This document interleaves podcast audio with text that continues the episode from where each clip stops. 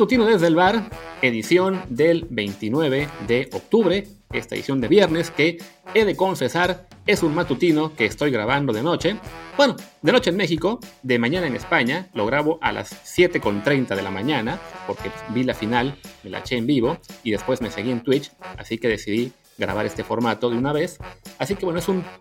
matutino muy raro porque además lo estoy grabando en Twitch, donde estamos, les recuerdo, todos los días en twitch.tv, diagonal Luis RHA, o también twitch.tv, diagonal Martín Palacio, para hacer el programa completo, el, el episodio largo, que de hecho sacamos uno ayer. Pero bueno, hoy, por ocasión especial, también estoy grabando el matutino aquí en Twitch, este formato que por lo general es únicamente para las apps de podcast, Amazon Music, Apple Podcast, Spotify, Himalaya y muchas más. Y bueno, ya me estiré en, las menciones como siempre. Vamos a hablar evidentemente del tema de hoy, que fue la final de la Conca Champions, en la cual los Rayados del Monterrey le ganan un gol por cero al América, se coronan campeones, irán al Mundial de Clubes, es su quinta corona de CONCACAF en los últimos, que son ya 11 años,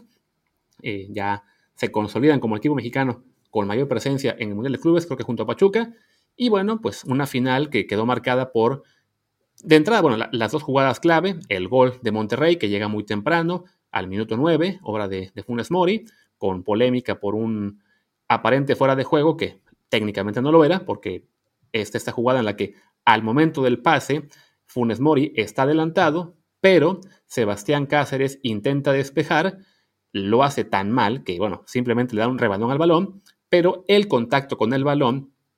habilita a Funes Mori que simplemente remata una jugada pues muy similar a otras que ya hemos visto en las últimas semanas o meses, como fue la final de la Nations League, en la cual Francia gana con un gol similar. En la misma Conca Champions vimos hace unas semanas también un gol también de, Monterrey ante Cruz Azul, que todo el mundo decíamos, pero es que esto, ¿cómo no va a ser fuera de juego? Pero bueno, han sido ya tantas jugadas las que han sido así, que ya hemos todos leído y releído el reglamento, y con la redacción actual de la regla se está marcando todo del, con el mismo criterio, ¿no? Que es si el defensa interviene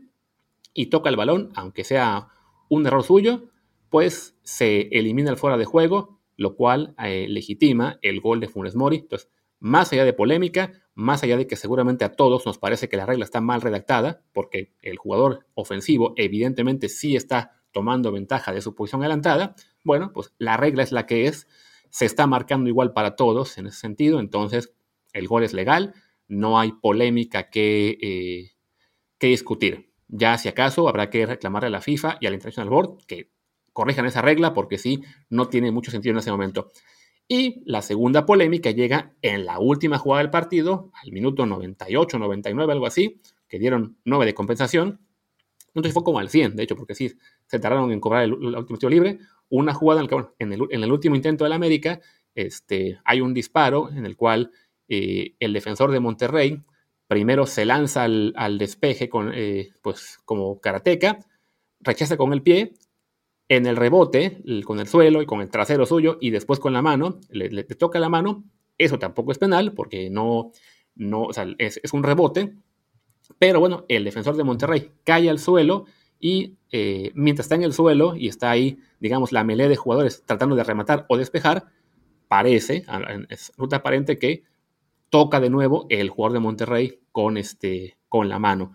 Me parece a mí, y comentaba mi amigo Cari News eh, en Twitter hace un momento, que según el reglamento, si el jugador cae al suelo y mantiene la mano, digamos, en, no puede quitar la mano, no, no tiene por qué ser eh, penal tampoco, aunque le toque.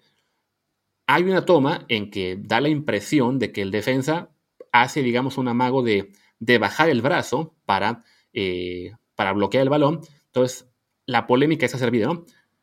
Al ser una jugada que el árbitro no había marcado como, como penal de inmediato, pues el VAR le llama para que la vea. Creo yo que no hay suficiente eh, pues, evidencia en la repetición para tener claro si es penal o no. Entonces puedo entender que no se haya marcado, se acabó el partido y con eso el, el América pues pierde por un gol a cero y el Monterrey se corona. Dicho esto, creo que más allá de las polémicas y de que seguramente para muchos fans de la América, como los que tengo ahora mismo en, Twitch, en el chat, este, esta jugada era, controversial y, se pudo haber marcado como penal, que el jugador fue Maxi Mesa, no sé por qué se me, se me iba el nombre,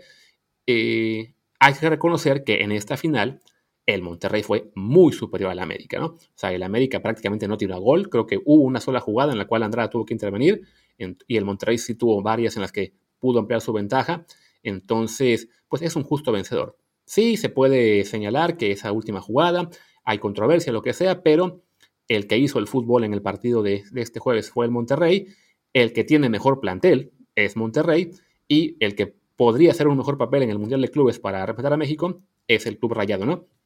Creo que el América eh, no quedó, digamos, exhibido, pero sí se hizo patente que más allá del superliderato que lleva en, la Liga Mexicana, con ocho puntos de ventaja sobre el Atlas, pues sí ha corrido con un poco de suerte en algunos partidos. La, diferencia de goles que tiene deja ver que no es tan dominante como, como el número de puntos que trae señala, y ya en duelos decisivos a eliminación directa le va a costar ante algunos equipos que tienen plantel muy vasto y, el América no, a tal, grado que en el América acabó jugando como titular hoy eh, el Mono Zuna, que fue un refuerzo de último minuto por la lesión de Naveda, ¿no?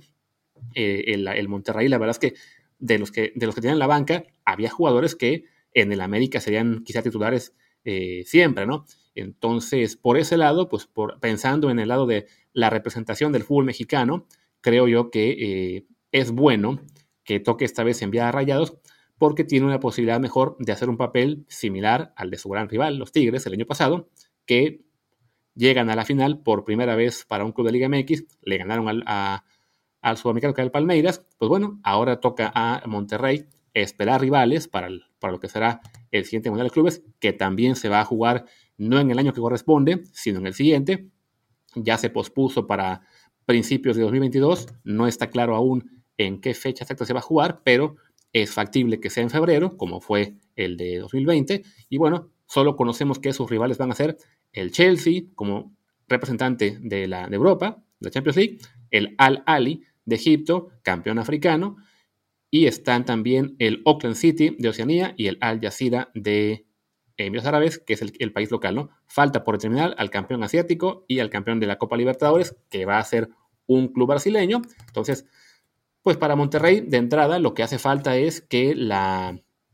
que el sorteo sea benévolo y no le mande al, cuadro del equipo europeo, el, del Chelsea, en semis, ¿no? Lo ideal sería enfrentar quizá al vencedor de un bracket entre el equipo, el equipo local y el de Oceanía, en lo que sería en la ronda de,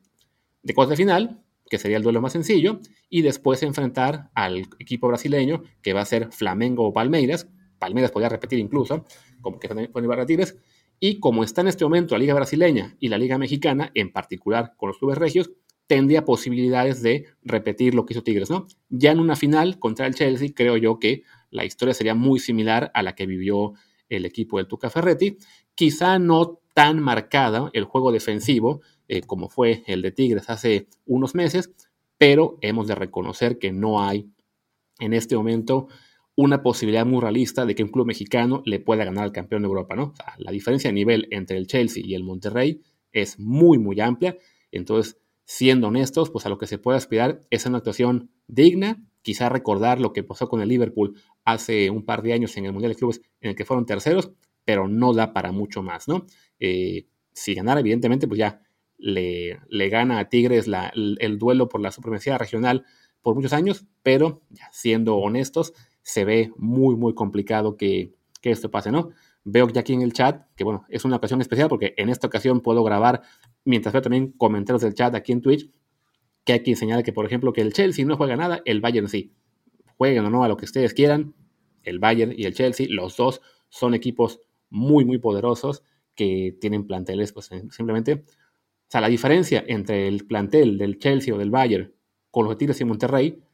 es mucho más amplia que la diferencia de plantel entre los Regios y el América. Entonces, sí hay que reconocer que las posibilidades de, ganar el Mundial, la verdad es que está, están muy cañonas. Y bueno, eh, creo que con esto ya no hay mucho más que añadir del, de, este, de esta Conca Champions. Simplemente, bueno, pues al Monterrey felicitarle. A los fans del América, pues ya saben que los que no somos fans de ellos nos causa un poco de alegría, por no decir mucha gracia, que pierdan. Pero bueno, fue una final cerrada en, cuanto a marcador, pero clara en cuanto a quién fue el mejor eh, en, el, campo, perdón.